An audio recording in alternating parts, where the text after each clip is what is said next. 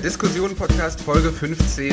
Äh, es ist wieder mal Zeit für ein Jubiläum. 15 Folgen Diskussion Podcast. Noah und ich, wir sind solche Freigeister. Wir feiern einfach Jubiläum, wenn wir Bock haben. Das macht diesen Podcast zu einem gute Laune Format. und äh, das ist die schlimmste Anmoderation, die es jemals gab. Aber es wird dafür eine wirklich sehr, sehr schöne Folge. Noah ist natürlich auch da. Mein Name ist Jean-Philippe Kindler und wir haben sogar einen Gast wieder, nachdem wir letzte Woche auch schon einen Gast hatten. Wie geil ist das denn, oder nur? Ja, es ist einfach geil. Bei uns purzeln die Gäste nur so nur so heraus. Äh, ja, willst du dir mal vorstellen, Joffi? Ja, wir haben heute Christian Ritter aus Berlin äh, dazu geschaltet, Autor, Moderator und vor allem aber auch, wie sagt man so schön, unterwegs im Kryptogeschäft. Ich grüße dich, Christian. Hallo, ich grüße euch. Wie schön bei euch zu sein. Absolut, absolut. Ja, bin gespannt. Januar, was machen wir heute? Ja, wir haben uns überlegt, äh, wir wechseln mal unseren Fokus im Vergleich zu den Folgen davor ein bisschen und beschäftigen uns mit einem, ja, ein bisschen weiter entfernt liegenden Thema. Es geht um Investment und es geht ganz besonders um Kryptowährungen heute, die ja in den letzten paar Jahren einen regelrechten Boom erfahren haben. Und wir werden das Ganze ein bisschen querlesen, beziehungsweise naja, werden das konfrontieren mit einem Buch mhm. von einem Wirtschaftswissenschaftler namens Jens Beckert. Es heißt Imaginierte Zukunft und handelt eben von Zukunftsvorstellungen im Kapitalismus und äh, damit wir das halt eben schön anbinden können an die Lebenswelt der normalen Leute, haben wir äh, Christian dabei und der wird uns ein bisschen was erzählen über das Kryptogeschäft. Ja, ich bin die Lebenswelt. Hallo. Genau, Christian Ritter verkörpert eine komplette Lebenswelt und äh, ich finde, das kann man so sagen. Ich finde, das ist angemessen. Der kleine, der kleine Kryptomann von der Straße ist heute auch da. Mit ganz einfachen Bedürfnissen. Sehr schön, sehr schön. Genau, wir müssen uns noch bedanken, weil wir es in der letzten äh, Woche vergessen haben zu sagen, beziehungsweise ich. Wir bedanken uns recht herzlich bei Konrad, Anton, Felix und jetzt brandaktuell, wirklich wenige Minuten vor Aufnahmestart, auch Jennifer, die uns einen Obolus zugesendet hat diesen Podcast finanziell unterstützt, als hätte sie es geahnt. Vielen herzlichen Dank an alle, die das regelmäßig tun. Das freut uns natürlich sehr. Das kann man auch weiterhin unter paypal.me slash Diskussionen tun. Aber wir wollen uns diesen Obolus natürlich ganz neoliberal gedacht mit dieser folgenden Folge erstmal verdienen. Und äh, ich denke, ähm, ihr beiden, es ist vielleicht sinnvoll, relativ vermeintlich einfach einzusteigen mit der Frage, was ist Geld? Oho. Oho, eine Frage. ja, also das, das ist ja immer so ein typischer wirtschaftswissenschaftlicher Explainer-Video, so, oh, was ist Geld? Eine einfache Frage, die eine komplizierte Antwort. Nur du kannst das sehr gut. Ich bin überrascht, wie gut ja, du das kannst. Soll ich so YouTube-Videos machen, wo ich so Wirtschaft für alle erkläre? Ja, das ist doch ein super Formatname. Wirtschaft für alle. Finde ich gut, ja. ja. Ja, was ist nun Geld, Noah? Naja, Wertspeicher und Tauschmittel, soweit bin ich schon. Mhm. Also Jens Beckert schreibt in Imaginierte Zukunft, damit kann man ja vielleicht einsteigen, Geld ist nicht an sich wertvoll, aber damit es seine Funktion erfüllen kann, muss es so behandelt werden, als ob es wertvoll wäre. Das ist schon mal ganz interessant. Also da steckt ja schon mal so ein bisschen so die Fiktionalität dieser ganzen Sache drin. Ja, also dass Geld jetzt keinen intrinsischen Wert hat. Es ist ja nicht so, dass du eine, eine Geldmünze in die Hand nimmst und dann wiegt die besonders viel und da ist dann Wert drin von Natur aus, sondern es ist ja eine kollektive Zuschreibung, die wir Geld geben. Geld ist nur dann Geld, wenn wir als Gesellschaft uns kollektiv ohne Ausnahme dazu entschließen, Geld zu Geld zu machen. Hat jemand von euch schon mal versucht, im Späti so einfach so mit Tauschhandel? Was würdest du anbieten? Also, ich hätte gerne einen Kasten Cola und ich habe meine Katze dabei. das funktioniert wahrscheinlich nicht. Ich finde das eine super Erklärung und die nimmt ja schon die später aufkommende Frage voraus, hey, warum äh, sind Kryptowährungen eigentlich irgendwas wert? Das ist mhm. ja das Gleiche.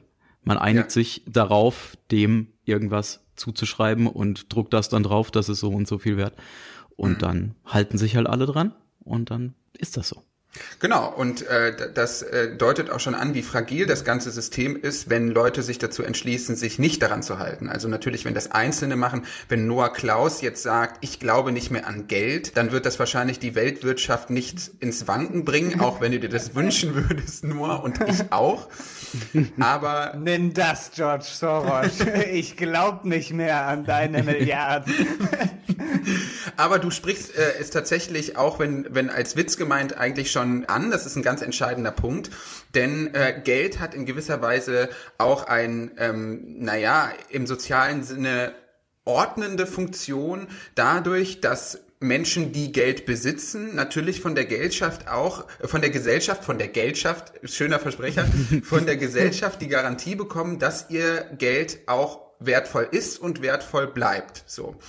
Und immer wenn beispielsweise Leute einen Angriff auf dieses Symbol der gesellschaftlichen Ordnung unternehmen, wie beispielsweise Serge Gainsbourg, der im französischen Fernsehen mal einen 500-Franc-Schein verbrannt hat, dann gehen die Leute natürlich auf die Barrikaden. Also ähm, es gibt ja diesen, ich weiß nicht, ob das kennt ihr bestimmt, aber meine Eltern haben früher auch immer gesagt, mit Geld spielt man nicht. Genauso wie, äh, wie über Geld redet man nicht. Mhm, genau. Ich wollte nur hinzufügen, äh, mittlerweile sollte man mit Geld nicht mehr, nicht mehr spielen, weil es äh, Viren übertragen kann und es hygienisch äh, natürlich ist, auf Bargeld zu verzichten.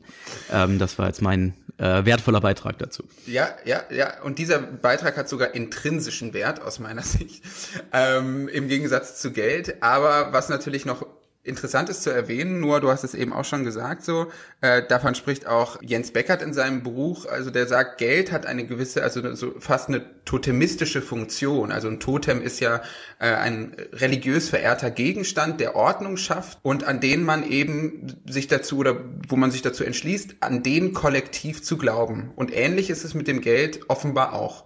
Es bekommt eigentlich erst seinen Wert durch ein soziales Ritual und trotzdem wird es aber dann danach extrem wirkmächtig. Also diesen, diesen Mechanismus, den muss man sich auch äh, erstmal vergegenwärtigen, um das Ganze, um das Ganze dann zu durchsteigen und um auch die Macht von diesen kollektiven Vorstellungen eben sich einmal deutlich vor Augen zu führen. Genau, und ich glaube, wir können das Ganze abrunden und auch abschließen mit einem Zitat aus dem Buch, das wir jetzt an einigen Stellen noch heranziehen werden, was ich auf jeden Fall auch sehr empfehlen kann. Jens Beckert schreibt, Vertrauen in den zukünftigen Wert des Geldes ist also auch Vertrauen in die kollektive Ordnung und die Fähigkeit der Gemeinschaft, die Ansprüche der Inhaber von Geld durchzusetzen.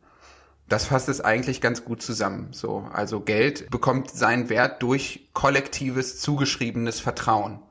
Das bekommt er jetzt eine neue Dimension eben im digitalen Raum bei Kryptowährungen. Dieses Prinzip, alle glauben ja an das Geld, an die Währung als Wert. Und jetzt aber die Frage, also ich muss auch sagen, ich habe das ewig lang überhaupt nicht verstanden, wovon die Leute reden, wenn sie von Bitcoin reden. So langsam habe ich mich mal ein bisschen eingelesen, aber für all die Hörerinnen und Hörer, die da jetzt immer noch so ein bisschen Fragezeichen im Kopf haben, Christian, kannst du einmal ganz kurz, ich weiß, das, das ist wahrscheinlich schwierig, aber so in groben Worten einmal erklären, was genau mit Kryptowährungen gemeint sind, was ein Bitcoin ist und ähm, ja, was damit passiert? Für mich ist es ein bisschen schwierig, da so weit zurückzugehen, weil für mich ist das völlige äh, Lebensrealität, äh, mit äh, Kryptowährungen, äh, die zu besitzen und die herumzuschieben und äh, so weiter. Ähm, Im Endeffekt ist es digitales äh, Geld, das aus Datensätzen besteht, das man nicht anfassen kann. Du kannst keinen Bitcoin in die Hand nehmen, äh, der schwebt irgendwo oder ja, er besteht aus Einsen und Nullen, schwebt im Internet herum. Du kannst ihn physisch quasi umwandeln, indem du ihn auf eine ähm, auf einen Stick ziehst oder eine Wallet, eine Hardware-Wallet äh, und ähm, quasi aus dem Internet nimmst, dann hast du einen Bitcoin in der Hand. Das ist es natürlich nicht die einfachste Erklärung. Im Endeffekt, du schreibst diesem, diesem Bitcoin einen, einen Wert zu. Alle glauben dran, wie gerade beim Geld schon erklärt. Und äh, der Wert schwankt heftig und äh, wird immer, immer, immer mehr, denn ein Bitcoin oder die Bitcoins im Allgemeinen sind begrenzt. Deswegen wird der jetzt im Speziellen, der Bitcoin, auch das nicht als Zahlungsmittel mehr verwendet, wie das mal die ursprüngliche Idee war, ähm, sondern eigentlich als der große Wertspeicher, also das digitale Gold und wird irgendwann mal endlich sein. Also die eine knappe endliche Ressource, ähm, die quasi den Wert erschafft. Es wird niemals mehr als 21 Millionen Bitcoins geben. Und deshalb ist jeder einzelne momentan so und so viel wert. Und 18 Millionen gibt's. Und äh, drei werden noch im Lauf der nächsten Jahrzehnte, das dauert noch ein bisschen, geschürft werden. Und irgendwann sind dann alle Bitcoins erschaffen und da und im Umlauf. Ich finde es ja geil, dass das Schürfen heißt. Also dass das dann auch wirklich direkt so angelehnt ist an Gold.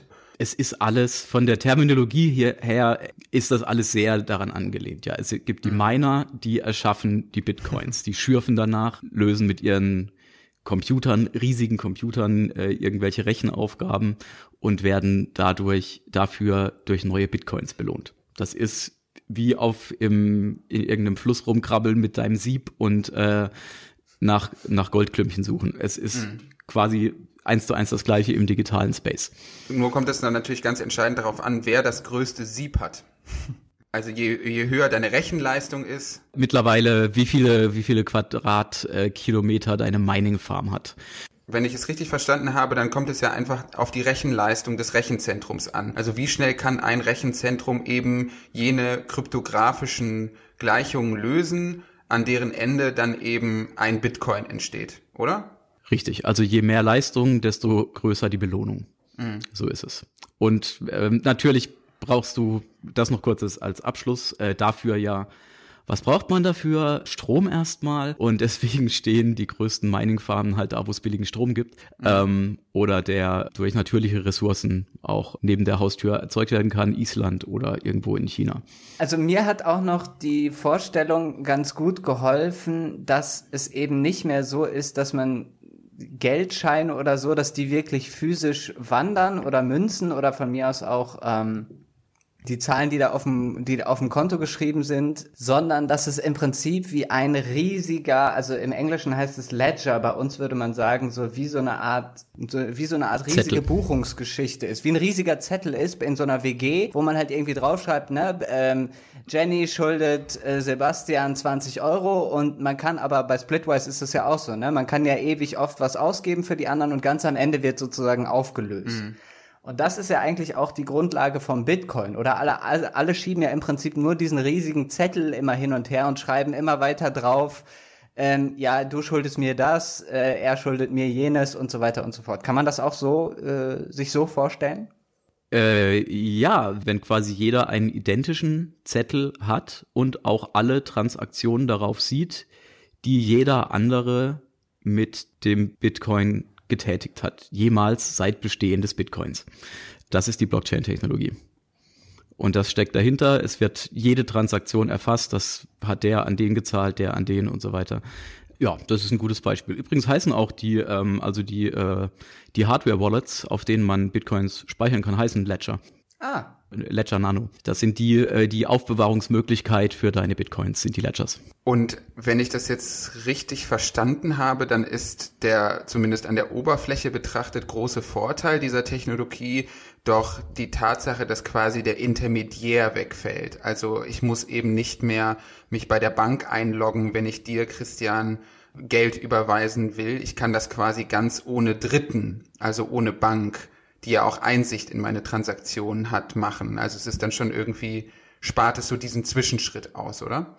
Ganz exakt. Der vorletzte Trend in der Kryptowelt ist Decentralized Finance, also genau all das, was eben den Intermediär, was Banken, was irgendwelche Geldinstitute überflüssig macht und dann nur auf verschiedenen Kryptowährungen fußt und mit Smart Contracts arbeitet und das quasi nur ja von Person zu Person ähm, Finanzgeschäfte möglich macht. Und man hat ja eben auch die Möglichkeit, also sozusagen, es fällt, es fallen ja die Währungswächter weg in den Zentralbanken, ja. Also die haben ja in dem normalen Geldsystem wirklich am Ende die Macht über die Euros, Dollars und so weiter. Und es gibt ja keinen Herrscher des Bitcoins oder so. Es gibt ja keine Zentralinstanz, die irgendwie sagen würde, jetzt gibt's mal ein bisschen mehr, weil wir müssen hier die Inflation bekämpfen oder wie auch immer oder andersrum oder na, also es gibt ja nicht diese diese technokratischen Eingriffe, könnte man doch sagen, oder? Ja, es ist ja äh, das exakte Gegenteil. Es ist ja 100% äh, dezentral. Gerade weil ja jede Transaktion offen überall zugänglich gespeichert ist und jetzt nicht jeder sein geheimes Sparbuch haben kann, das keiner sieht, sondern alle sehen ja alles. Sozusagen, wenn man jetzt weiß, wer hinter welchen Wallets steht. ja, dann ist das sogar ein höchst transparentes und auch überhaupt nicht anonymes äh, Netzwerk. Und wirklich dann explizit als Frage an dich, Christian, äh, das ganze Prinzip wurde ja erfunden von einem Kollektiv oder einer Person hinter dem Pseudonym Satoshi Nakamoto, der ja auch an einigen Stellen die Motivation für diese Erfindung so beschrieben hat, dass er gesagt hat, so, wir wollen eigentlich den Zugriff der Nationalstaaten auf die Währung, auf das Geld, auf die Finanzen entziehen.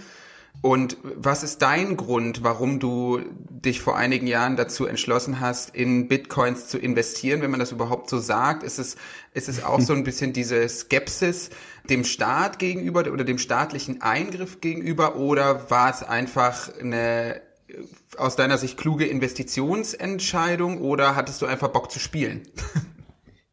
ja, ähm, es eher letzteres. Also es gab da, ich hatte da keine ähm, keine große hehre Motivation und das war ja auch noch, ähm, weiß Gott, noch überhaupt nicht absehbar, ähm, dass das eine gute Idee ist, sein Geld in Bitcoin zu stecken. Als ich äh, 2015 meine ersten Bitcoins gekauft habe, ja, es war ja jetzt nicht unbedingt ja, absehbar, die, die Entwicklung.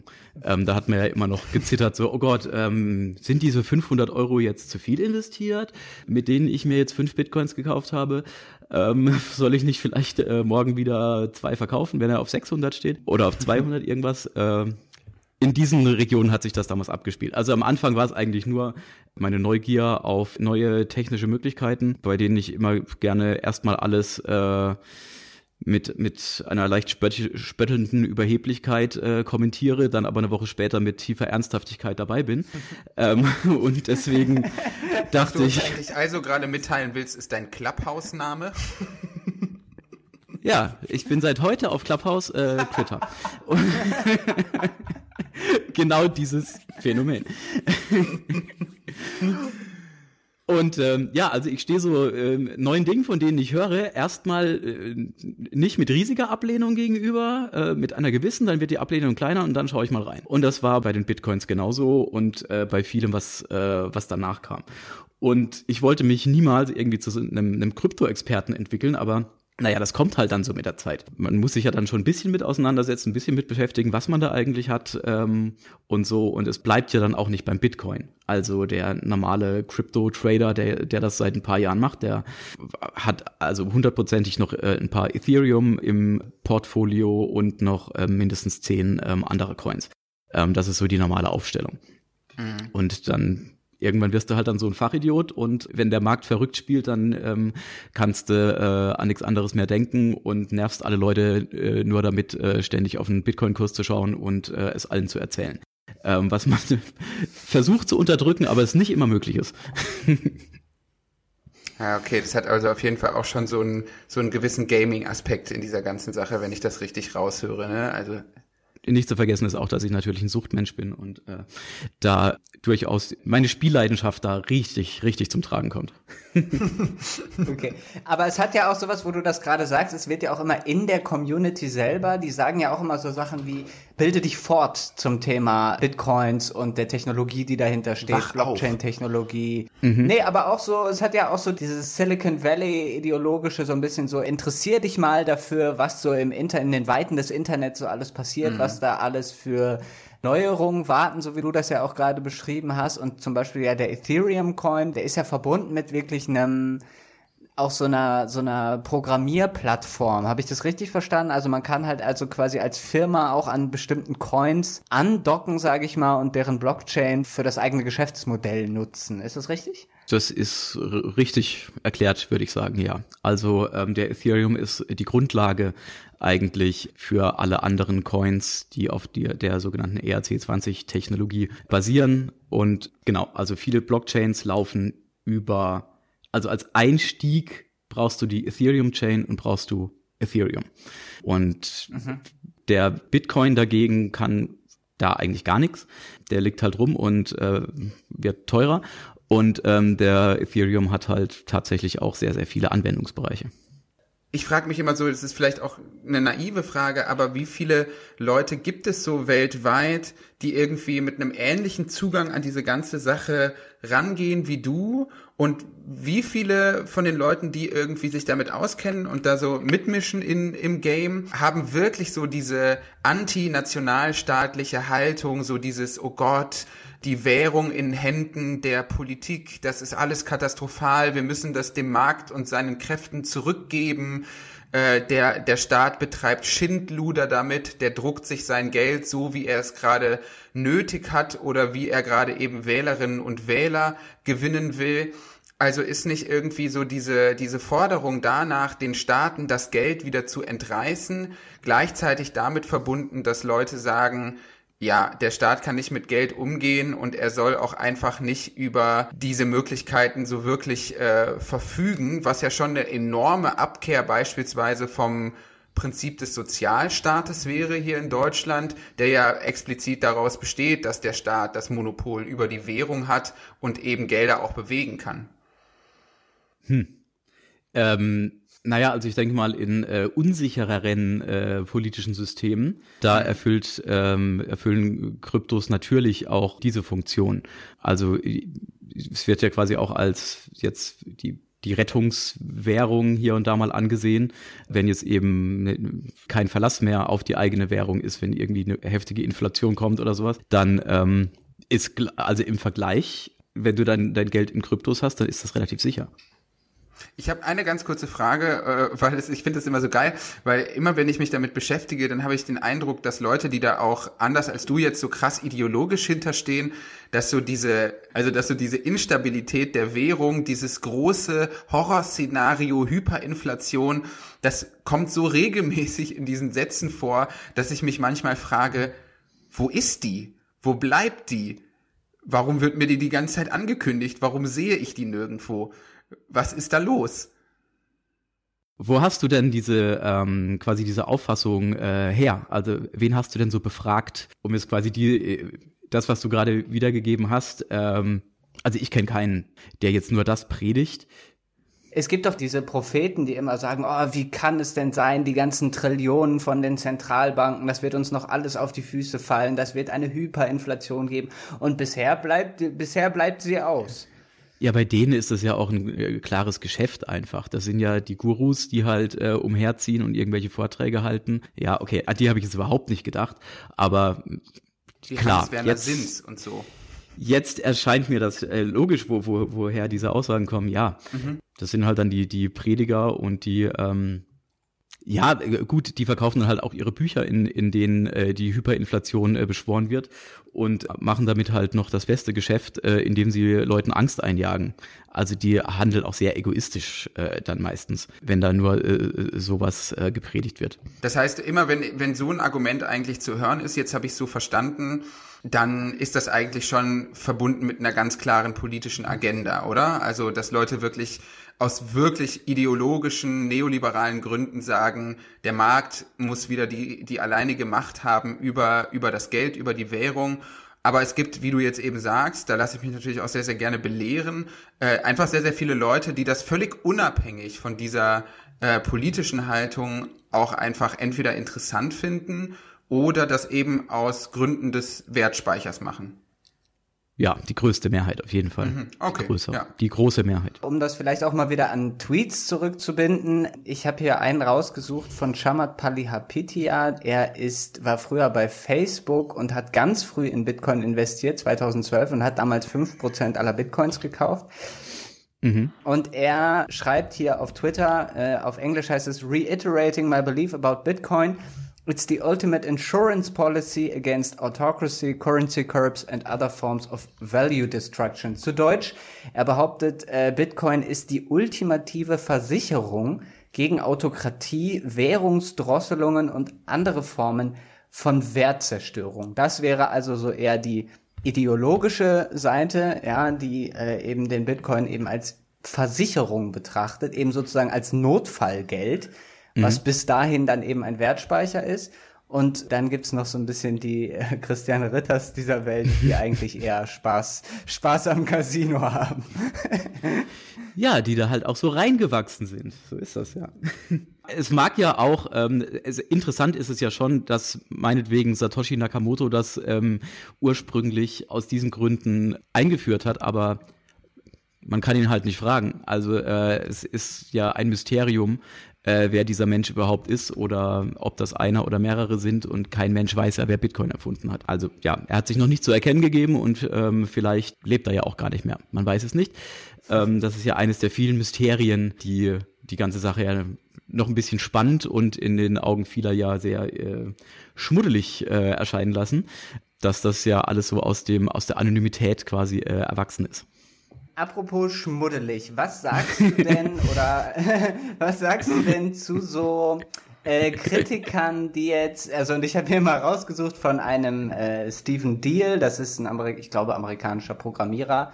Er schreibt, alles was Bitcoiner tun, äh, ist nur darüber zu reden, was eben der Preis in Euro oder in Dollar oder in halt eben einer normalen Währung ist. Er sagt also, there is no additional structure to the asset other than what someone else will pay for it. Ja, es gibt keinen zusätzlichen Wert eigentlich zu dem Bitcoin, außer halt eben das, was jemand anders dafür bezahlt. Also was sagst du zu dem Vorwurf, dass es alles im Prinzip nur ein Luftschloss und im Prinzip so ein Get Rich Scheme, also so eine Möglichkeit, reich zu werden, indem andere Leute Bitcoins nachkaufen, die man dann selber wieder teurer verkaufen kann? Ähm, dass sehr viele andere Dinge ja genauso funktionieren, äh, dass sie darüber funktionieren, ja. welchen Wert man ihnen zuschreibt. Also ich verstehe das nicht so ganz, ähm, dass nur weil man jetzt einen Bitcoin nicht in die Hand nehmen kann, dass er also und und man den den Wert in in Euro oder Dollar oder was weiß ich immer gegenrechnen muss. Ja, man muss ja irgendwie wissen, was ist das irgendwie gerade wert, was ich besitze. Äh, das, du kaufst dir irgendein Bild und äh, gibst es zu einer Auktion und dann wird da äh, und hoffst damit auch äh, reicher zu werden ähm, oder äh, weißt, was das momentan wert ist. Das ist das Gleiche, nur dass du das halt an die Wand hängen und anschauen kannst. Also insofern verstehe ich jetzt diese Kritik nicht hundertprozentig, dass etwas nur durch die Umschreibung des Wertes existiert und sonst noch irgendwas anderes können müsste. Nö. Also erschließt sich mir nicht ganz. Mhm, also was, was er, glaube ich, meint, ist einfach sozusagen bei dem Bild könntest du ja noch sagen, das hat wenigstens noch den Gebrauchswert im Sinne von, ich häng, häng's mir an die Wand und find's schön. Ja, gut. Aber mit dem Bitcoin kann ich ja eigentlich nichts machen, außer den weiter zu investieren, zu traden oder halt sonst irgendwas zu machen. Richtig. Wer sagt, wer sagt denn, dass Christian den nicht auf seinem Laptop schön findet? Der schaut sich das an, seine Wallet? Ich schaue mir die sehr, sehr ja, okay. gerne an, sehr gerne und oft, ja. und was war der zweite Teil noch, was er am Ende gesagt hat? Pyramiden, Pyramid Scheme oder was? Das ist im Prinzip nur ein Pyramid Scheme in dem Sinne, dass die Leute, die am Anfang investiert haben, jetzt reich werden, dadurch, dass halt die Leute, die danach kommen, sich reinkaufen und ähm, und erst den Wert so in die Höhe treiben. Darf ich noch ganz kurz ein, äh, eine zweite Frage dranhängen, quasi ankoppeln? Äh, und zwar, mhm. ist das überhaupt so, dass Leute, die jetzt gerade ins Game einsteigen, äh, dann diese Bitcoins kaufen müssen? Ist das A so, weil es halt irgendwie eine künstliche Knappheit gibt? Du hast ja eben irgendwie gesagt, 21 Millionen Bitcoins oder so. Und zweitens, mhm. ist es nicht auch so, dass es, je länger es dauert, immer schwerer wird, auch Bitcoins zu schürfen? Also werden die Rechnungen schwerer oder langwieriger? Viele Fragen. Das äh, ist erstmal so, was ich ja vorhin gesagt habe, dass es noch ein paar Jahrzehnte dauert, bis alle geschürft sind, das ist so, weil sich die Hashrate einfach alle vier Jahre äh, halbiert. Das heißt, es wird immer schwieriger, du brauchst immer mehr Rechenpower, um neue Bitcoins zu erschaffen. Aha. Das dazu. Sonst, wenn die gleich bleiben, und des, deshalb gibt es ja auch alle vier Jahre, wie wir drei oder vier Jahre, wie wir das ja gerade auch erleben, wieder äh, All-Time-Highs äh, und so weiter. Und plötzlich ist der Bitcoin noch viermal teurer als vor äh, vier Jahren weil es einfach viel schwieriger wird, neue zu erschaffen. Deswegen, ähm, und an dieser Stelle möchte ich ausdrücklich sagen, dies ist keine Anlageberatung, aber ähm, bin ich der festen Überzeugung, dass in vier Jahren der äh, Kurs bei 100.000 äh, Euro stehen wird. Und ähm, es wird lustig sein, sich äh, das in vier Jahren nochmal anzuhören, dass ich das gerade gesagt habe. Äh, aber momentan, momentan äh, glaube glaub ich da einfach dran. Und ähm, ja, das, das ist also, äh, der aus dem Grund. Jahr 2025. Macht euch einen was Eindruck die damals, was die damals gesagt haben. ähm, ja, aber ich hätte vor fünf Jahren jetzt auch nicht unbedingt gedacht, dass der jetzt heute auf 30, über 30.000 ist. Ähm, was war die Ursprungsfrage eigentlich? Auf die, ach ja, das mit dem Pyramid Scheme, das wollte ich noch kurz, das ist ein ziemlich sehr interessanter Gedanke Genau. ähm, tatsächlich, der teilweise ja auch richtig ist, klar. Also Early Adopter werden natürlich belohnt dafür, dass jetzt mehr Leute einsteigen, aber es steigen ja jetzt viel, viel mehr äh, ähm, quasi institutionelle Investoren als Privatanleger ein. Insofern ist das schon eine schöne Verteilung äh, des Geldes, die dann den guten Leuten äh, zufließt, die einfach äh, lange festgehalten haben. Ähm, so der, der normale Kryptoanleger, der Power-Krypto-Anleger, das ist halt ein Hodler und der ähm, kauft sich einmal die äh, Bitcoins und ähm, hält die dann halt auf ewige Zeiten. Ähm, Hotler, ähm, wir müssen, ich glaube, wir müssen manchmal die Lingo so ein bisschen runterbrechen für die Hörerinnen und Hörer. Ich glaube, das war ein Meme. Da hat jemand, wollte eigentlich Hold schreiben und Richtig. hat aber H-O-D-L geschrieben. Das ne? war in einer Zeit, Also- da gab es noch gar keine Memes. Äh, das ist schon. Nein, es war in, in irgendeinem Reddit, in irgendeinem Reddit-Forum äh, ist das ursprünglich, glaube ich, äh, passiert. Ja, er wollte einfach Hold Hold und hat dann Hoddle Hoddle geschrieben. Und das ähm, hat sich so durchgesetzt und dann auch noch eine Bedeutung bekommen, nämlich Hold On for Dear Life, was quasi heißt, ja, einfach immer halten, niemals verkaufen. Es wird immer aufwärts gehen. Also das heißt, es gibt auch einen echten Unterschied zwischen äh, Leuten, die äh, auf lange Zeit investieren und also Hodler oder Hodler und Leute, die eher kurzfristig traden und versuchen aus so kleinen Preisveränderungen Kapital zu schlagen. Ist das richtig? Naja, es gibt sicherlich ähm, Power Day Trader, klar, die äh, jeden Tag irgendwelche äh, Deals machen. Auf äh, lange Sicht ähm, fährst du eigentlich am besten, wenn du gar nichts machst. wenn, du ursprünglich ähm, dich gut eingedeckt hast und dann stillhältst ein paar Jahre. Also bisher hat sich das sehr äh, für alle sehr ausgezahlt, die das so getan haben. Was bedeutet das? Was bedeutet dieses, das hat sich bisher ausgezahlt, wenn du sagst, man soll das einfach liegen lassen und nicht verkaufen, was, was, was ist dann, wo wird da was ausgezahlt? Ja, erstmal wird gar nichts ausgezahlt. Du wartest, ja, irgendeine Taktik brauchst du schon. Meinst du jetzt das? Also welche welche Vision habe ich? Hat man damit? Äh, wann casht man mal aus? Oder Richtig, also weil es jetzt einfach so wirkte, als gäbe es diesen Moment überhaupt gar nicht. Also wenn du sagst, man soll einfach ewig warten, ich sagte ja, das wäre am besten, wenn man das machen würde. Natürlich ist Ja. jeder auch gewissen ähm, Panikphasen unterlegen. Das haben ja alle, die länger dabei sind, ähm, 2017, 18 äh, mitgemacht, als man zuletzt dachte, äh, yeah, Bitcoin to the moon, es gibt kein Ende und dann kam der krasse Crash, der 90 Prozent dann vernichtet hat von allem, was drin war. Und daraus haben schon manche Hodler doch gelernt und haben dann auch mal ihr vielleicht zumindest ihr ursprüngliches äh, Invest sich wieder rausgeholt, vielleicht auch mit ein bisschen Gewinn. Ähm, das ist natürlich dann ein befreiender Moment, ähm, wenn man dann irgendwann weiß, ah ja, da sind eh noch meine Gewinne drin und dann äh, kann es ja auch mal runtergehen. Im Endeffekt äh, wird mein Geld nicht weniger dadurch. ist das für dich also quasi wie so eine Spareinlage? Naja, es ist die beste Verzinsung, Das die du dir vorstellen ist eine kannst. Action-Sparanlage, oder? Ja, ja. Für die du auch starke Nerven brauchst. Also wieso ich das überhaupt mich dem hingegeben habe, da auch zu investieren, ist, ich handle mit Aktien seit ich 16 bin. Ähm, da hat mir meine, meine Mutter eine eine Erlaubnis geschrieben, dass ich das auf eigene Verantwortung machen kann. Dann bin ich immer zur Sparkasse gegangen und musste beim Direktor klopfen und habe dem gesagt, ähm, hallo, ich würde gerne dies und das kaufen. Und dann hat er mich eine halbe Stunde beraten und ähm, dann musste ich irgendwas unterschreiben. So ging das damals. Und deswegen ist diese Grundaffinität, ähm, ja überhaupt, die hat sich ja immer gehalten. Und äh, wenn du dann halt einfach jetzt mal das vergleichst, der Aktienmarkt zum Kryptomarkt, also wenn, wenn der DAX mal um drei Prozent einbricht, dann ist ja schon helle Panik, äh, wenn der an einem Tag mal um drei Prozent runtergeht. Wenn der Bitcoin um 25% äh, crasht an einem Tag, dann sagt man halt, ja, das macht der Bitcoin halt. der wird morgen auch wieder um 30 Prozent hochgehen. Das ist ja keine Frage. Und meistens passiert das dann auch und manchmal passiert es halt nicht. Und da muss man sich halt einfach echt ein dickes Fell so anarbeiten, dass man dann so in, an den roten Tagen oder äh, wenn dann die Tage auch mal länger werden und äh, dann mal ordentlich runtergeht, dass man dann nicht total verzweifelt. Ähm, und deshalb, um auf eine vor langer Zeit gestellte Frage zurückzubekommen, fallen da sehr viele Leute sehr schnell wieder raus, die halt einfach die Nerven verlieren oder denken, oh, ja, jetzt ist mein investiertes äh, Kapital um zehn Prozent äh, eingebrochen, jetzt aber schnell raus, bevor ich noch mehr verliere. Also von denen gibt's da zuhauf. Und ähm, oder die mit sehr kleinen Gewinnen äh, dann abhauen und damit glücklich sind, das ist ja auch schön für die. Ähm, aber das ist halt dann eine keine keine Hotler-Mentalität. okay. Äh, letzte Frage. Was sagst du Menschen, die das Ganze und auch zu Recht für eine unglaubliche Klimasauerei halten? Also ja, die haben ähm, recht. Als Beispiel, die haben recht. Okay. Ja. Und das nimmst du aber, das nimmst du aber einfach für den, für den, für den Hodler-Traum nimmst du das in Kauf, dass du, dass du so viel Energie verschwendest.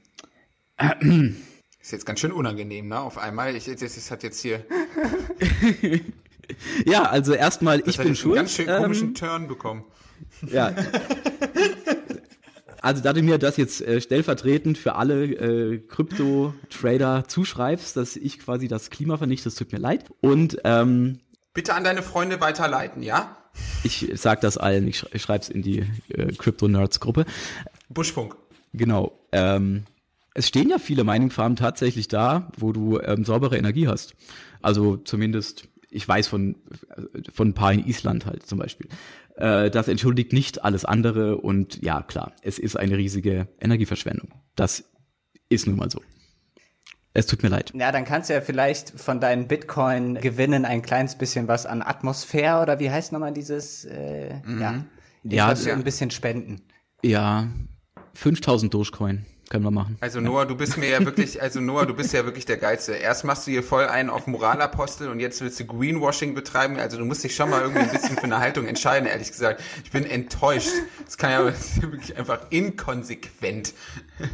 Ich will doch hier nicht unseren Gast so schlimm moralisch das, das, äh, das Messer auf die Brust setzen. Äh, mal kurze Gegenfrage. Seid ihr nur theoretisch an der ganzen Sache interessiert oder ähm, habt ihr, seid ihr auch auf den Zug aufgesprungen und habt euch mal ein Bitcoin-Bruchteil geholt, um zu sehen, wie das selbst ist? Also ich kann für mich sagen, dass ich da wirklich unglaublich weit von entfernt bin und das äh, ich kann dir dafür gar keine Gründe nennen. Also das ist eine Lebenswelt, die so weit von meiner eigenen entfernt ist.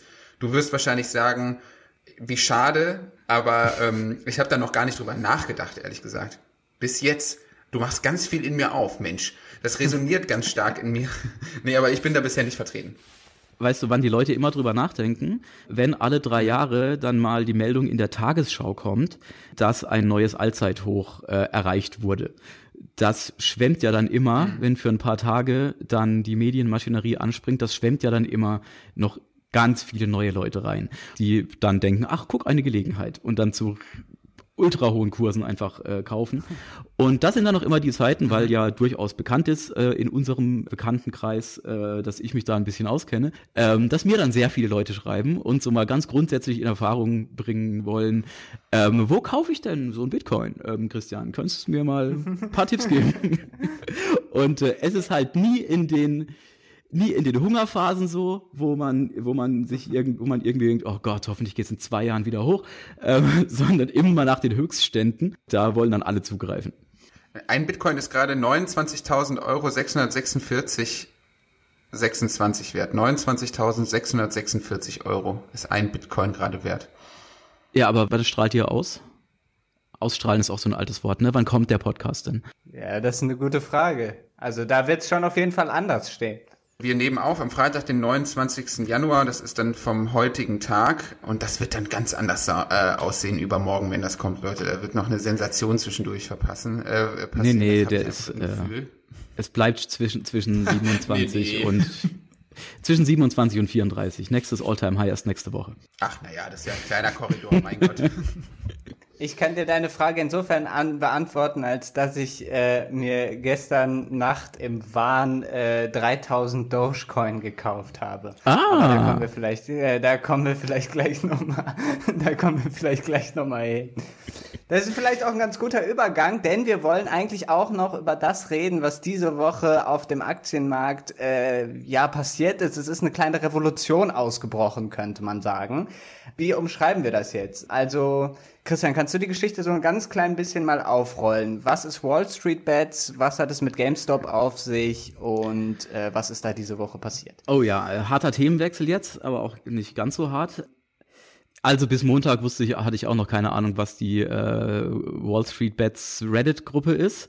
Ich wünschte, ich hätte es am Montag schon gehört, weil es wurde am Montag in meinem Börsenpodcast erwähnt, den ich erst am Dienstag gehört habe. Dummerweise, sonst wäre ich auf jeden Fall auch in diesem Game mit drin. Also von Anfang an große Companies shorten Aktien, um Geld zu machen. Das gefällt äh, manchen Kleinanlegern nicht, ähm, obwohl das eine recht gängige ähm, Methode an der Börse ist, um auch mit fallenden Aktien halt äh, zu verdienen, äh, mit fallenden Kursen zu verdienen. Jedenfalls ähm, haben sich da Leute zusammengetan, um sich gegen das Großkapital äh, zu stellen, gegen einen äh, Hedgefonds ähm, und haben da eine konzertierte Aktion gestartet, um den Kurs hochzutreiben der Aktie GameStop, eines eigentlich, naja, marode wäre zu viel gesagt, aber eines Geschäfts ohne, ohne noch richtigen Geschäftsinhalt, weil ja kaum noch jemand äh, physische Computerspiele kauft. Und haben dann versucht, eben diesen Kurs in astronomische Höhen zu treiben, um wiederum diese Short-Aktion äh, von, wie hießen die, Melvin Capital, dem Hedgefonds, den rein zu grätschen und die dazu zu zwingen, einfach viel, viel mehr Millionen oder Milliarden am Ende reinzuschmeißen, reinschmeißen zu müssen, weil sie ja ihre Aktien am Ende bezahlen müssen, also einkaufen müssen. Das steht ja am Ende, ähm, wenn du äh, Leerverkäufe machst, wenn du Aktien shortest. Und ähm, ich weiß es gar nicht so, die täglichen Entwicklungen überschlagen sich ja. Sind die jetzt bankrott? Wisst ihr das? Ich weiß es auch noch nicht. Eigentlich wurde das ja angekündigt, dass die jetzt heute kaputt sein sollen, dieser große, dieser große Hedgefund, oder? Aber ich habe das jetzt noch nicht die durchschlagende Meldung gehört. Vielleicht noch mal einen ganz kurzen Schritt zurück. Das ist, glaube ich, ganz, ganz notwendig, dass das erklärt wird und mit das oder damit meine ich euch. Aber ähm, meine Frage ist äh, an der Stelle tatsächlich, wie funktioniert überhaupt der Mechanismus, dass Leute in einer Reddit-Bubble durch den Ankauf von GameStop-Aktien einem großen Hedgefonds insofern schaden können, als dass der wirklich in finanzielle Bredouille gerät. Jetzt habe ich dieses Wort Shorten äh, schon gehört, aber das lohnt es sich ja vielleicht nochmal explizit zu machen, was da genau passiert, also was da, was da was bewirkt sozusagen. Ganz kurz erklärt, Du wettest quasi auf einen fallenden Kurs. Das machst du dadurch, dass du dir eine Aktie leist von deinem Broker, die also nicht besitzt, aber schon verkaufst. Ähm, zu dem Kurs, zu dem du die, sie dir geliehen hast. Und dann hast du äh, ein paar Tage Zeit, um quasi diese Aktien zurückzugeben. Weil du ja quasi darauf gesetzt hast, dass der Kurs fällt, ist deine, deine Taktik, weil der Kurs ja dann niedriger sein wird, dann kaufe ich die Aktie einfach in drei Tagen, wenn der Kurs so niedrig ist und gebe die zurück. Ich habe sie ja vorher schon verkauft und quasi die Differenz äh, dessen ist ja mein Gewinn zwischen dem Erlös meiner geliehenen Aktie, die ich nicht besessen habe, und dem niedrigeren Kurs, den ich zahlen musste, der tatsächlich erworbenen. Das heißt, ähm, vielleicht, ist, vielleicht, wenn es zu einfach ist, das Rechenbeispiel, dann unterbrich mich einfach und sag, du bist dumm. Mal angenommen, dieser Hedgefonds Melvin Capital kauft sich Aktien bei GameStop oder kauft sich eine Aktie bei von GameStop und die kostet fünf Euro. Ja. Er leiht sich die, er kauft sich nicht, er leiht sich die. Das heißt, er muss sich er muss die irgendwann auch zurückgeben, aber ähm, er verkauft die quasi dann trotzdem weiter, weil er weiß, die wird dann in drei Tagen weniger wert sein und er kann die für weniger Geld wieder zurückkaufen und hat dadurch einen Gewinn erzielt. Er verkauft sie nicht trotzdem weiter. Das ist ja der Sinn der Sache, dass du die sofort verkaufst, wenn du sie, wenn du sie geliehen hast, weil du ja denkst, okay. deine Taktik ist ja, der Kurs muss runtergehen. Darauf wette ich. Deshalb einkaufen. Mhm. Äh, also wenn der wenn der mhm. Kurs schon im Fallen ist, ähm, dann grätschst du da rein, kaufst die irgendwann, verkaufst sie wieder und denk, und äh, hoffst darauf, dass der Kurs quasi weiterfällt. Was ich mich da frage, wer verkauft die? Also wer leiht die den anderen Leuten aus? Also wer sagt quasi, ah, du wettest darauf, dass der Kurs fällt, na hier, ich gebe dir meine Aktie und du gibst mir eine wertlosere Aktie zurück. Wer macht das? Ähm, Im Zweifelsfall Banken, würde ich sagen. Ja, Broker halt. Okay. Ja. Hm. Das bewegt sich ja in Zahlengrößen, die völlig unvorstellbar sind. So, ja, also das sind dann ja Bündel an äh, an Aktien, wenn ich das richtig verstanden habe, und es lohnt sich dann wirklich nur in großer Zahl. Aber nochmal, um ganz kurz darauf zurückzukommen: Die Reddit-User investieren jetzt in die GameStop-Aktien, weil sie wissen, dass Hedgefonds diese Aktien ja zurückgeben müssen. Genau. Und je teurer diese Aktien werden, desto größer der Verlust für die Hedgefonds. Richtig, weil wenn es dann in die andere Richtung geht, als du prognostiziert hast, dann musst du ja das dennoch ausgleichen. Also du musst die Aktie ja auf jeden Fall kaufen zu einem bestimmten Termin. Mhm. Und wenn der Kurs dann halt äh, statt ja 50 Euro weniger 5000 Euro mehr ist, dann musst du diese 5000 Euro trotzdem bezahlen, um die Aktien äh, wieder zurückgeben zu können, wie das versprochen ist zu einem äh, gewissen Zeitpunkt. Also die, die werden gezwungen, dann im Endeffekt durch diesen, durch diesen Short Squeeze, das ist dann quasi die Aktion, äh, diesen, diesen, dieses Shorten äh, ähm, zu verhindern oder umzudrehen, äh, werden sie gezwungen, auf jeden Fall zu einem astronomisch hohen Kurs die Aktie zu kaufen und damit riesige Verluste zu machen. Und die mussten dann ja auch, ähm, weiß nicht, woher sie dann das, das Geld hatten. Ich glaube, sie mussten irgendwelche Kredite aufnehmen, um überhaupt diese Aktien wieder sich leisten zu können. Und äh, das, also der Kurs, der Kurs ist um, der Kurs ist um 1600 Prozent hoch. Äh, es war halt schon ein bisschen krass, ne? Da sieht man halt, was so Zusammenhalt äh, bewirken kann. Da schließt auch mhm. eine Frage dran an. Ähm, diese Leute auf Wall Street Bets, die wirken schon wie so eine eingeschworene Gemeinschaft. Die schreiben von sich selber auch als Retards, also so als äh, zurückgebliebene, äh, scherzhaft und auch als Autisten. So bezeichnen die sich. Könnte man sagen, dass sich durch eine solche Gruppe auf Social Media, durch Investment-Apps für Smartphone und vielleicht auch solche neuen volatilen Wertspeicher wie Bitcoin hm, sowas wie eine, ja, ich sage jetzt mal, digitale Revolution des 21. Jahrhunderts gibt? So eine kleine Revolution der Kleinanleger? Das ist äh, interessant und ich denke mal treffend ausgedrückt. Äh, ich würde da Bitcoin jetzt mal rausnehmen. Es geht um, ja, im Endeffekt äh, um, äh, also die, die Zugangshürden zu all dem, oder lassen wir Bitcoin drin, das, das stimmt ja auch. Äh, die Zugangshürden ähm, zu all dem sind ja weit, weit runtergesetzt, weil es ja äh, jetzt für alles eine einfach zu bedienende App gibt, die quasi keine Gebühren kostet, wenn, wenn du da irgendwelche Trades machst. Und das funktioniert wie, wie ein Handyspiel. Äh, und äh, du noch ähm, irgendwie belohnt wirst, äh, wenn du einen guten Trade gemacht hast durch einen Konfetti-Regen bei der äh, äh Robinhood App, die in den USA alle haben. Also es ist einfach keinerlei Barriere mehr da, irgendwie mit, mit so Finanzinstrumenten zu handeln. Genauso jetzt auch, es gibt die, äh, von der Börse Stuttgart gibt's jetzt eine App in, in Deutschland und dann hat meine Verwandtschaft plötzlich angefangen, Bitcoin zu kaufen, äh, weil es die jetzt gibt.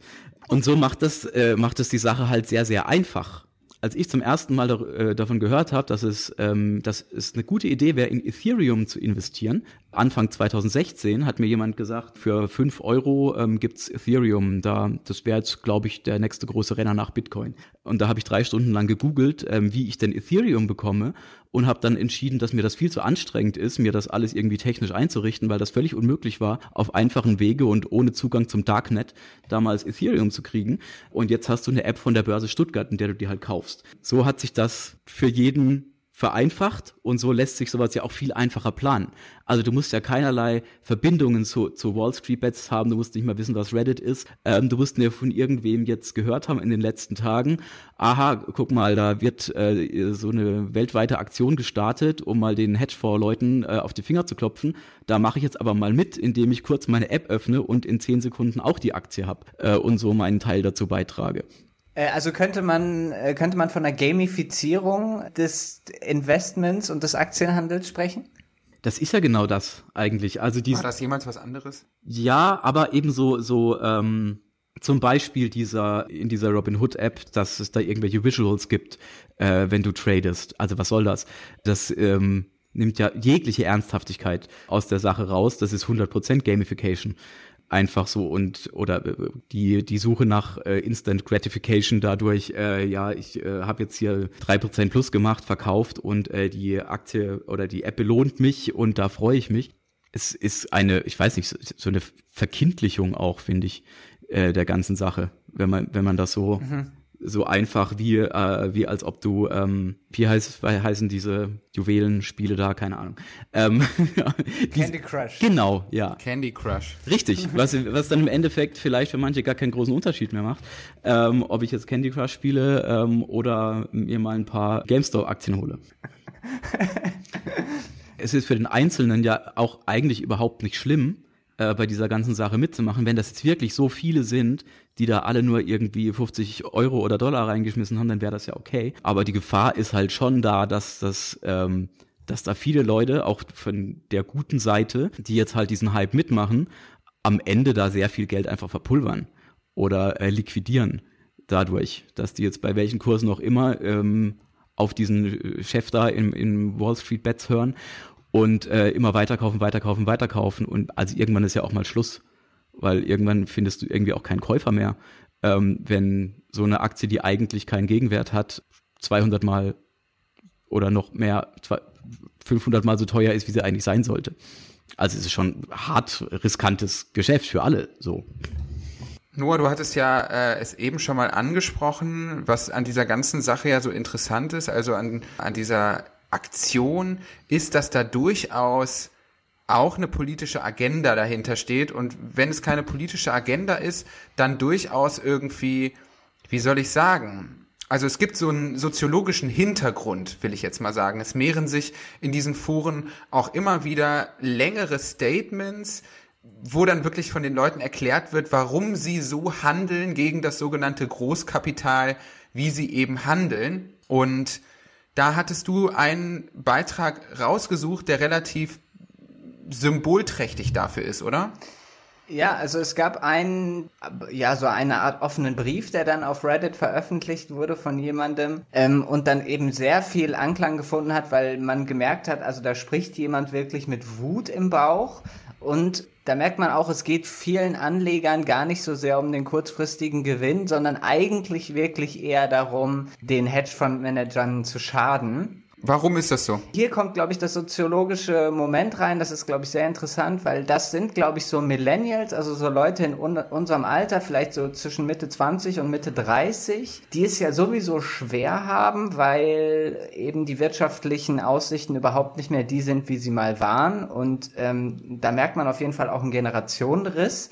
Und sie das sind Leute, die wahrscheinlich in ihren Teenie-Jahren eben die Finanzkrise 2008 mitbekommen haben, das aber noch nicht so artikulieren konnten und das jetzt aber eben tun können äh, und sich sozusagen rächen wollen. Das ist wirklich eine interessante, ein interessantes Verhältnis. Ich kann mal einmal ganz kurz ähm, einen Ausschnitt aus diesem offenen Brief vorlesen. Ich habe das mal ins Deutsche übersetzt und zwar ähm, schreibt, ja, ich weiß gar nicht, welche Person, wahrscheinlich User XY, schreibt, ähm, während der Krise von 2008 war ich ein junger Teenager. Ich erinnere mich lebhaft an die enormen Auswirkungen, die das rücksichtslose Handeln der Wall Street auf mein persönliches Leben und das Leben derer, die mir nahestanden, hatte. Ich hatte Glück, meine Eltern waren umsichtig und ein wenig paranoid und sie hatten ein paar Lebensmittelvorräte aufgespart. Als die Krise unsere Familie traf, konnten wir unser kleines Haus behalten, aber wir lebten ein Jahr lang von diesen Pfannkuchenmischungen von Milchpulver, Bohnen und Reis. Seitdem haben meine Eltern einen Vorrat an Lebensmitteln angelegt, den sie immer auf dem neuesten Stand halten. Und da merkt man ja schon, dass es, glaube ich, Leute gibt, die eben extrem wütend auf diese Finanzindustrie sind und sich jetzt sozusagen überlegen, na okay, vielleicht der Arbeitskampf funktioniert nicht, dann gehe ich halt eben mit meinen paar kleinen angesparten Kröten irgendwie auf den Aktienmarkt und weil ich dann noch über Reddit alle meine Kumpels anhauen kann und wir uns quasi zusammentun, auf diesem Markt, äh, wischen wir denen eins aus. Ich finde, das ist schon eine extrem krasse ähm, soziale Dynamik, die da irgendwie äh, nach oben gespült kommt. Ist ja auch in Amerika nochmal ein Spezifikum, weil die Leute 2008 ja wirklich zahlreich, also wirklich unglaublich viele Leute ihre Häuser verloren haben, die sie sich eigentlich nicht hätten leisten können. Also die Finanzkrise von 2008 ist ja deswegen so dramatisch, weil eigentlich Banken zahlreiche schmutzige Kredite ausgegeben haben, äh, an die sich halt viele Menschen oder an die Rückzahlung sich viele Menschen dann nicht halten konnten. Also ich glaube, das hatte im amerikanischen Mittelstand schon ganz enorme Disruption zur Folge und da gab, gibt es wirklich enorme biografische Verwerfungen und mir scheint es auch so, als würde sich ein Teil dieser Menschen jetzt gerade 13 Jahre danach gemeinsam digital organisieren, um da vielleicht halt auch einfach äh, in, in Racheaktion vielleicht A, äh, so ein bisschen heimzuzahlen und B, versuchen sie vielleicht auch einfach zu zeigen, wie groß der fiktionale Anteil an Börse und äh, Finanzwelt ist, wie instabil das System im Zweifel sein kann. Und sie haben ja auch eine richtig krasse Reaktion hervorgerufen, weil ja, da werdet ihr wahrscheinlich auch wieder mehr sagen können, weil ja einige Trading-Apps beispielsweise dann auch die GameStop-Aktie vorübergehend gesperrt haben, ergo in den ja dann doch nicht so freien Markt aktiv eingegriffen haben, oder? Alle gängigen Trading-Apps haben das gemacht, äh, nicht nur die GameStop-Aktie. Es waren noch ein paar andere Hype-Titel äh, diese Woche, Nokia zum Beispiel auch. Da wurde dann quasi die, Kaufmöglichkeit plötzlich ausgesetzt. Wann waren das? War das gestern oder vorgestern? Keine Ahnung. Ja, gestern ging es richtig ab damit. Ja. Jeder Tag ist sehr ereignisreich äh, in diesem Feld, dass ich gar nicht mehr weiß, wann was passiert ist. Ja, und es waren halt, mhm. was in äh, in USA Robinhood ist, ist ja hier Trade Republic und Scalable Capital. Und die haben quasi alle den gleichen Schritt äh, gemacht und äh, damit begründet, dass sie eigentlich ihre User schützen wollen, weil das alles zu aufgeheizt ist und ähm, le äh, letztendlich die User vor sich selbst schützen wollen und ähm, ein zu risikohaftes Trading-Verhalten äh, unterbinden wollten dadurch. Womit sie ja im Endeffekt mhm. dann aber ja natürlich die, ähm, die Shorter gestärkt haben. Und irgendwas habe ich noch gelesen, dass äh, also quasi dieses Melvin Capital und die Robinhood App hängen irgendwie zusammen. Durch irg irg irgendein, ich weiß nicht, was das ist, hat 40 Prozent von äh, Robinhood. Und so ist da natürlich ja, ja, die, die Connection du bist ja eigentlich eher, gehörst ja eigentlich eher zu dem, ich sag jetzt mal, nicht ideologischen Teil der Anleger- und Kleinanlegerfraktion. Regt dich sowas auch auf? Wirst du da auch wütend, wenn du sowas hörst, dass da quasi von den großen Playern einfach so in den Markt eingegriffen wird gegen den Pool der Kleinen oder lässt dich das kalt? Ähm, Im ersten Moment dachte ich schon, das ist ja schon ein Unding, äh, was da geschieht, aber dann ist mir eingefallen, das ist das, das passiert ja auch nicht zum ersten Mal, ähm, dass eine Aktie mal vom Handel ausgesetzt wird. Also eigentlich ist das tatsächlich ein recht gängiger Vorgang, äh, wenn sich's wirklich zu sehr aufheizt und ähm, also es hat noch nie so gebrannt wie, wie in den letzten Tagen. Also alles andere, was sich zuvor jemals aufgeheizt hat am Aktienmarkt, war ja, ist ja nichts äh, gegen das, äh, was da mit GameStop passiert ist insofern, ich weiß nicht, ich, ringe mir jetzt kein, kein großes Verständnis ab für, äh, für die Trading-Apps, ähm, finde find das schon scheiße, ähm, dass da quasi Aktionen unterbunden werden oder diese dann plötzlich als Player auftreten, obwohl sie ja eigentlich nur eine, eine Plattform sein sollten und keine, ja, keine Spieler in diesem Spiel. Also es, es ist auf jeden Fall kein nachvollziehbarer, erstmal kein nachvollziehbarer Schritt, weil es natürlich den Anschein hat, die stellen sich da die nehmen da eine Position ein, stellen sich auf die Seite der Shorter und des Großkapitals und gegen quasi die ähm, Kleinanleger. Ich habe schon den Eindruck, also es gab, es gibt ja auch so dieses, äh, dieses Phänomen jetzt, äh, dass beispielsweise besagte Apps auch einfach im Google Play Store oder im App Store einfach in den Bewertungen, in den Ratings so hart abgeschmiert sind. Mhm. Und da habe ich schon den Eindruck, da, da teilt sich die negative Reaktion in so zwei Teile. Einmal so diese, diese Doppelmoral, die wir jetzt schon angerissen haben, also dass gesagt wird, so ein bisschen, auch so ein bisschen, hat ja Alexandria Ocasio-Cortez bei Twitter auch geschrieben, dass so gesagt wird, so, ja, es heißt immer, die Marktfreiheit muss um jeden Preis gewährt werden, auch wenn das an anderen Stellen beispielsweise bedeutet, dass man den Sozialstaat aushöhlt oder Unternehmen weltweit äh, eben nicht an verschiedene menschenrechtliche Normen bindet und so. Und wenn dann halt, aber weiß ich nicht, eben die, jene Marktfreiheit denjenigen äh, gefährlich wird, die als Big Player auf diesem Markt unterwegs sind, dann ist es kein Problem, diese Marktfreiheit einzuschränken. Das war, glaube ich, so der erste Teil. Und ich glaube, der zweite Teil ist so ein bisschen da, darin begründet, dass diese Apps, die ihr jetzt auch angesprochen habt, ja total so dieses Versprechen populär machen, ja, wir demokratisieren eigentlich Börse. Ja, wir geben irgendwie allen die Möglichkeit, daran teilzuhaben, ohne große Voraussetzungen und so. Und das ist ja generell ein großes Versprechen des Kapitalismus, dass sozialer Status nichts mehr naturell gegebenes ist, sondern von Leistung abhängt. Und dazu würde ich gerne ganz kurz noch mal einen kleinen Ausschnitt von Beckert vorlesen, der schreibt, kapitalistische Entwicklung braucht, um vorangetrieben zu werden, einen Gesellschaftskontext, der die traditionellen Statusgrenzen verwischt und den sozialen Status zumindest normativ in das Resultat von Leistung statt von Zuweisung verwandelt. Nur durch die Erleichterung der individuellen Mobilität zwischen den Klassen kann sich die Motivation zu unternehmerischem Handeln zwecks sozialer Aufwärtsmobilität ausbreiten. Mhm. Das fand ich schon irgendwie ganz interessant und habe mich gefragt, inwiefern leidet jetzt eigentlich diese sehr progressive, man kann ja schon sagen, Politik oder sehr aggressive Politik der Trading-Apps, inwiefern löst das vielleicht halt auch das Gefühl bei vor allem Kleinanlegern und App-Tradern aus, dass sie sich denken, ah ja, okay, wenn es hart auf hart kommt, kann dann doch nicht jeder aus jedem Kontext irgendwie am Wohlstand teilhaben, am Trading teilhaben, sondern am Ende machen die Big Player die Regeln.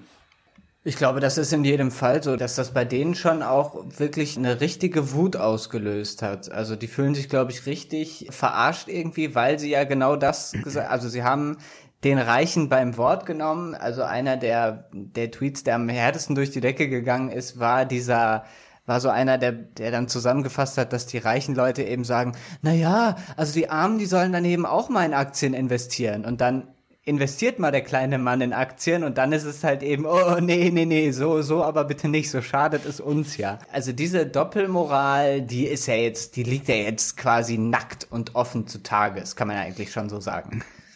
Ja, es würde mich mal interessieren, ob es jetzt eine große Abkehr von äh, der Robinhood App oder den deutschen Trading Apps gegeben hat, wie das dann gestern natürlich direkt angekündigt wurde, dass jetzt alle äh, ihr Depot umziehen und äh, ihr Konto schließen werden und äh, woanders hingehen, wäre eigentlich natürlich der nächste logische Schritt.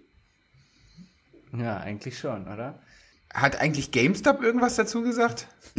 Von denen haben wir nie ich überhaupt nichts gehört die spielen halt noch ein paar Computerspiele gerade und die haben sie sich äh, physisch mit nach Hause genommen, haben noch gar nichts mitgekriegt davon, was so abgeht. naja, die werden sich ins, die werden sich schön, in, schön ins Fäustchen lachen halt. Also, äh, der Firma hat ja auch selbst ein paar Aktien von sich selbst normalerweise und ähm, also die gehen durchaus als Gewinner durch, denke ich mal. Was mich noch interessieren würde, wir hatten das gerade schon, dieser Hype-Zug, der wird ja jetzt auch weitergefahren bis zum, wie sagt man, Dogecoin, Dogecoin, wie sagst du, Kritter? Äh, Doge. Ob das richtig ist oder nicht, äh, ich sage das. Ich habe keine Ahnung. Okay. Ich habe es immer nur gelesen. Ich habe es noch nie jemanden aussprechen hören. Also ich glaube Doge, ja. Doge geschrieben. Dieser Hype hat sich jetzt auch auf einen bestimmten Coin quasi verlagert, der im Prinzip, es ist eigentlich ein Shitcoin, wie man so sagt. Also es gibt den Bitcoin, aber es gibt auch Shitcoins. Äh, also der eigentlich irgendwie nichts wirklich wert ist und. Der Inbegriff des Shitcoins. Der Inbegriff des Shitcoins ist es auch äh, vorne drauf, ist einfach dieser, dieser Meme-Hund, könnte man auch von so einer Art Mimifizierung äh, sprechen. Wir hatten gerade schon Gamifizierung, könnte man auch Mimifizierung sagen, weil ja auch diese Gemeinschaft im Internet versucht sich ja auch immer so anzupeitschen über Memes, ne? So im Sinne von so, haltet alle, wir fliegen zum Mond, das kommt auch ganz oft mit so Raketensymbolen, we fly to the moon, ne? Und dass man so eine, so eine Fuck-it-Einstellung des irgendwie fluiden Internets hat.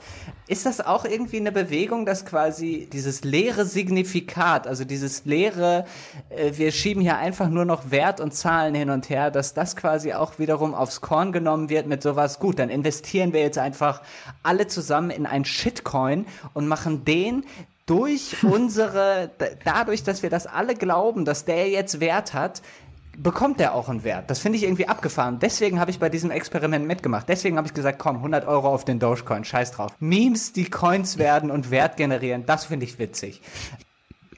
Glaubst du, dass das so, dass das länger wird, dieser Effekt, dieser Trend der Mimifizierung? Jetzt direkt auf den Dogecoin bezogen oder ähm, jetzt ganz allgemein? Ja, aber auch generell dieses Mindset von diesen Leuten mit Fly to the Moon ist uns egal, dass die sich versuchen durch so, ja, also durch so Memes so gegenseitig selber anzutreiben. Nach allem, was ich jetzt diese Woche auch in diesem ähm, Wall Street Bets Forum äh, gelesen und habe und auf, auf Twitter und überall, denke ich schon, dass es da äh, ja eine gewisse Einstellung in diese Richtung gibt eigentlich macht das alles überhaupt keinen Sinn. Und genau, da, was, was du gerade gesagt hast, ja, wir, wir verleihen dem jetzt Wert, diesem absolut wertlosen, dem wertlosesten Coin, der jemals erschaffen wurde. Und dadurch glorifizieren wir ja uns irgendwie auch. Ähm, oder, oder machen uns ganz groß, dadurch, dass wir diesen Coin groß machen. Ähm, es ist schon, äh, ist schon eine interessante Überlegung. Ähm, ich bin jetzt auch mal gespannt, was das überhaupt jetzt so wird. Also ich habe jetzt im ersten Moment auch gar nicht verstanden, weil es gab ja noch bei den, bei den ganzen Aktienbets, äh, gab es ja noch immer einen Feind, so. Und jetzt gibt's halt, ja, eine gemeinsame Aktion. Wir schießen den Dogecoin auf einen Dollar, wobei man wissen muss, der war halt unter einem Cent wert, ähm, als das angefangen hat. Und das wird ja niemals, also nach allen marktwirtschaftlichen Prinzipien kann das ja nicht gehen. Aber vielleicht geht's ja doch. Also wer weiß das schon. Es ging ja viel jetzt äh, es ist ja die Frage, welches ist die mächtigste Narration? Was ist die beste Version von der Zukunft, die man erzählt? Und da, also dieses Buch von Beckert äh, beschreibt das halt auch immer, dass, also auch in der normalen Wirtschaft geht es ja immer darum, jemand anderen davon zu überzeugen, hey, schau mal, das Investment wird sich auszahlen, weil sich die Zukunft so und so entwickeln wird. Und gerade weil man aber diese Geschichte von der Zukunft erzählt hat, ja. kann die halt eben wahr werden, wenn man halt bloß die anderen davon überzeugt. Und dieses Muster wird ja jetzt bei diesem Shitcoin auch übernommen, indem man quasi sagt, wenn wir alle, wenn wir einfach nur alle an das Totem glauben, wird das Totem mächtig. Also ich, ich werde mir erstmal dieses, dieses Buch auch mal durchlesen, glaube ich. Und zweitens, also um das Totem mächtig zu machen, weißt du, wie viel Geld dafür nötig wäre? Das, es ist unmöglich, das Ding auf einen, einen Dollar zu kriegen. Der wäre dann, ich habe es jetzt nicht ausgerechnet, aber er müsste im Endeffekt dann, glaube ich, zehnmal so viel wert sein wie der Bitcoin. Das geht nicht. Aber wie vorhin schon gesagt, ja, hören wir gerne in einem Jahr das nochmal nach. Äh, ich sage, das geht nicht, wenn der Dogecoin auf äh, 5 Dollar steht und ich mich bejubele, weil ich ihn für 8 Cent verkauft habe.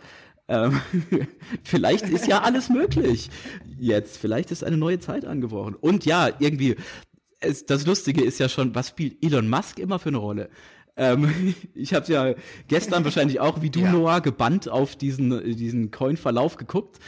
So, und es war wirklich so, nachdem irgendwie so eine lange Seitwärtsbewegung war, plötzlich zack, Sprung nach oben. Mein erster Gedanke war, und es gibt tausende von Möglichkeiten auf der Welt, was dafür verantwortlich sein könnte. Mein erster Gedanke war, ich schau mal, ob Elon Musk was getwittert hat. Und genau das war's. Das war die Erklärung. Der hat einfach so ein, ja. dieses Doke-Cover, ein Vogue-Cover mit einem Hund drauf, ähm, äh, getwittert, ohne einen Text dazu. Und das hat ja, das hat den Coin verdoppelt. Und das erzählen wir mal unseren Enkeln später. Dazu habe ich was Passendes, weil ihr jetzt gerade jetzt da so wunderbar eingeführt habt in das Thema Fiktionalität. Also welche Auswirkungen haben irgendwelche Narrationen von irgendwelchen wichtigen Spielern äh, auf dem Markt, in dem Fall Elon Musk auf Twitter. Und Jens Beckert schreibt auf Seite 26 in diesem tatsächlich sehr empfehlenswerten Buch, fiktionale Erwartungen haben verschiedene Auswirkungen auf die Dynamik kapitalistischer Volkswirtschaften. Erstens helfen sie den wirtschaftlichen Akteuren angesichts von Ungewissheit zusammenzuarbeiten. Wenn sie die Überzeugung teilen, die Zukunft werde sich in eine bestimmte Richtung entwickeln und andere Akteure würden dementsprechend ein vorhersehbares Verhalten an den Tag legen, können sie diese Erwartung heranziehen, um ihre Entscheidung zu koordinieren. Weiter unten dann, eine damit zusammenhängende Implikation ist, dass Erwartungen Konsequenzen in der realen Welt haben. Da sie den Akteuren helfen können, ihre Bemühungen zu koordinieren, können sie sich auf die Zukunft auswirken. In der Soziologie wird dieses Phänomen anhand des Konzepts der selbsterfüllenden Prophezeiung heute gemeinhin als Performativität bezeichnet, äh, beschrieben. Und das ist es doch im Grunde eigentlich, oder? Dass äh, an vielen Stellen eigentlich nicht der wirkliche Wert von Wertpapieren entscheidet, sondern die Fiktionalität. Wie wird das erzählt? Wie wird Wert in der Zukunft erzählt so? Und da ist ja Elon Musk ein super Beispiel für. Er sagt etwas und es gibt einfach eine enorme Kursentwicklung. Wie absurd eigentlich. Ja, genau, weil einfach man sich in so einer in so einer Welt von Symbolen bewegt, wo man weiß, ah, wenn Elon Musk was sagt, werden sich dementsprechend relativ viele Leute danach verhalten. Das heißt, ich verhalte mich jetzt auch mhm. so, um von diesem Massenverhalten wiederum zu profitieren. Also das ist wirklich puh, also dieses Verhältnis davon, wie sehr die Fiktion wiederum sich selber erst möglich macht, indem sie verbreitet wird, das ist wirklich da raucht einem erstmal der Kopf, finde ich, wenn man, wenn man das begreift, wie sozusagen aus nichts etwas entstehen kann. Wusstest du vor ein paar Tagen, was der Dogecoin ist?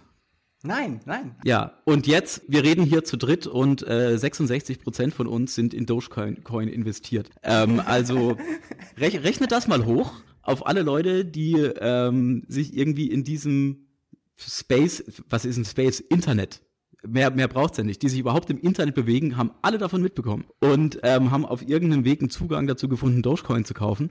Ist es nicht auch ein bisschen geil, jetzt Teil dieser Fiktion zu sein und ähm, vers zu, versuch zu versuchen, das irgendwie wahrzumachen? Ich habe es übrigens gerade mal ausgerechnet nebenher, falls ich richtig gerechnet habe. Um den Dogecoin auf einen Dollar zu bringen, müsste man 120 Milliarden investieren insgesamt. Das müssten alle zusammenschmeißen und dann wäre er auf dem Dollar. Also es braucht nicht so viel, um die Fiktion äh, wahrzumachen. Einfach nur 120 Milliarden. Hey Joffi, hey Joffi, willst du nicht in Dogecoin investieren? ja, ihr macht mich immer neugieriger hier, Mensch. Das Komm. ist ganz, ganz überzeugend. Er, er, ist, er ist richtig gefallen, während wir hier geredet haben, Noah. Uiuiui, das wird ein böses Erwachen geben. Soll ich das jetzt live on, soll ich das live on air machen? Ja, 100 Euro auf den Dogecoin, Joffi. Jetzt live on air, komm. Top, die Wette gilt. ja, der, ich sehe hier gerade, dass der Kurs ja wirklich so rasant steigt. Ich bin neugierig geworden, ehrlich gesagt. Ey, der verdoppelt sich auch noch in den nächsten, ähm, also heute Nacht geht er über 10 Cent. Also es ist auch einfach, ne? Reich zu werden. Joffi, mach mal. Und wie, wenn ich jetzt ein, wenn ich jetzt ein, äh, wenn ich jetzt ein Dogecoin kaufen will, wie mache ich das? Ähm, Noah, wo hast denn du den gekauft? Ich habe den bei Bitpanda gekauft. Ja, das zum Beispiel ist eine recht einfache Plattform. Ja, das ist für den, Einst für den Einsteiger ist das super. Gutes österreichisches Qualitätsprodukt, ja. Bitpanda. Ich bin ja bei äh, dafür, naja, auf vielen. Bei Binance kann man alles kaufen. Wenn jetzt jemand denkt, wo kriege ich den Dogecoin, die beiden wären gute Anlaufstellen. Dies ist keine Anlageberatung. Richtig. Achtung, Achtung, dies ist keine Anlageberatung. Aber ihr könnt Teil der gemeinsamen Geschichte sein, die wir zusammenschreiben, den Dogecoin auf einen Dollar zu treiben. Ich finde es schon extrem interessant, mit euch darüber zu reden und äh, mir das auch so vorzustellen, weil das so sehr passt zu dem, was, äh, was Jens Beckert wirklich schreibt. Also, dass es da so viel um Erzählung einfach geht, so um Narrationen der Zukunft. Er sagt ja beispielsweise auch, die Zukunft ist quasi Teil der Gegenwart, halt so, also eine Verlängerung Erzählung der Gegenwart. Und das passt ja irgendwie ganz gut dazu. Die Erzählung dazu besteht ja eigentlich nur aus zwei Tweets. Also so viel braucht's gar nicht, um die Erzählung. Also ist mhm. Dogecoin to the Moon, das das gab's schon immer, seit seit seit dieses Meme äh, ähm, existiert. Und eigentlich hat ja nur dieser Wall Street Bets Chairman geschrieben, has Dogecoin ever been at one dollar? Und äh, dann hat Elon Musk noch was getwittert. Und das wurde nicht groß rumdiskutiert im, in, auf Reddit oder so. Das waren diese zwei Tweets.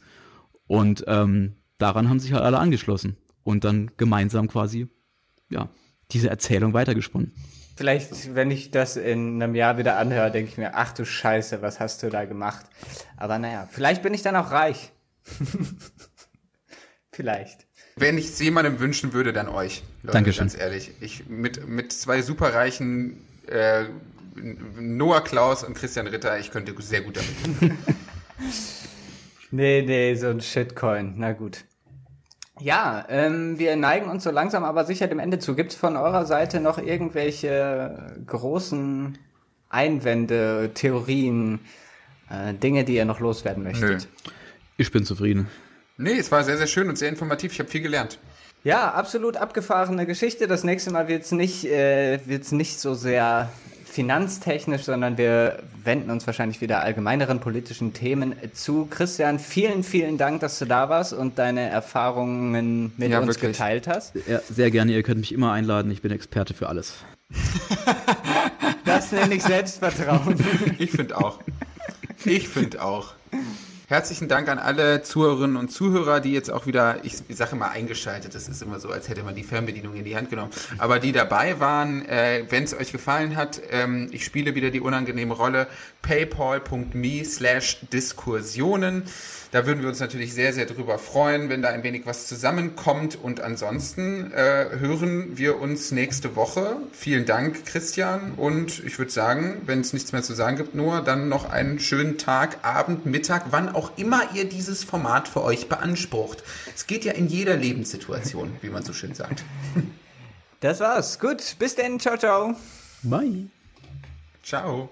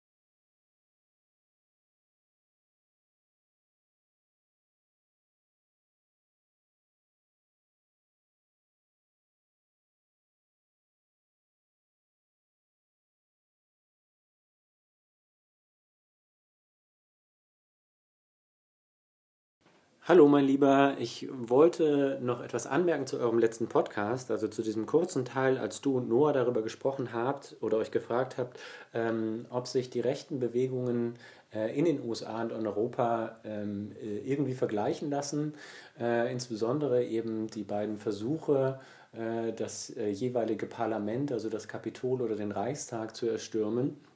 Und ich glaube, da gibt es auf jeden Fall ähm, Parallelitäten oder auch Vergleichspunkte. Ähm, zum einen ähm, ist es äh, äh ein, also braucht oder brauchte beides äh, im Vorhinein ein, ein Ort der Radikalisierung, äh, weil sich diese Menschen, die dort stürmen, äh, ja größtenteils als relativ naja, weiß ich nicht, konservativ oder als Patrioten oder so etwas verstehen ähm, und ihr Land retten wollen vor äh, einem, einem anderen und äh, eben ja, über diese Gespräche in sozialen Medien, in dieser Halböffentlichkeit ähm, eine gewisse Radikalisierung stattfindet.